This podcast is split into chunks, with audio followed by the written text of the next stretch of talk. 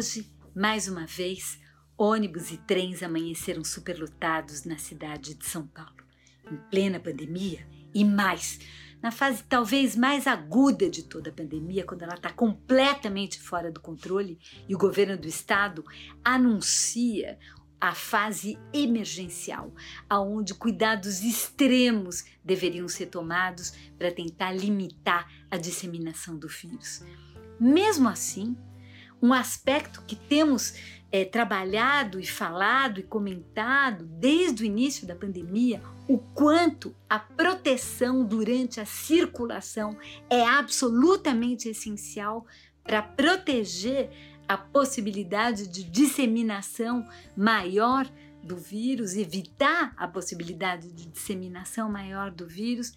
Mesmo assim, aquilo que é anunciado em relação ao transporte é absolutamente insuficiente. O governo do estado avisa as prefeituras: não reduzam o número de ônibus. Avisa, recomenda. Nenhuma medida concreta para, inclusive, apoiar as prefeituras para que não reduzam, nenhuma grande ação política no sentido de se construir um subsídio para o transporte público nacional para permitir que o transporte público continue com uma oferta muito maior para quem precisa se deslocar, na medida em que isso vai garantir que as pessoas tenham mais conforto dentro dela. Além disso, uma recomendação recomendação que se comece a fazer um escalonamento das atividades, inclusive as atividades que se mantêm como essenciais. Então, que empregados da indústria usem o transporte coletivo das 5 às 7, que os empregados de serviço das 7 às 9 e do comércio das das é, 9 às 11. De novo, uma recomendação. Nenhuma obrigatoriedade, nenhuma medida de apoio, nenhuma medida de incentivo. O governo de estado, desse ponto de vista, é absolutamente omisso. As prefeituras também têm uma enorme responsabilidade.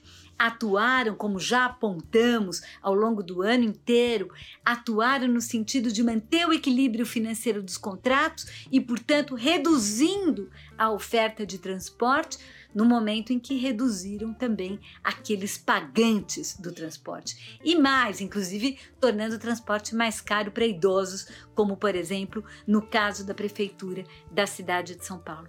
Será que não está absolutamente claro nesse momento em que se adota é, medidas muito mais extremas para evitar mais mortes, para evitar mais dores, para evitar mais perdas, uma ação concreta junto ao transporte coletivo.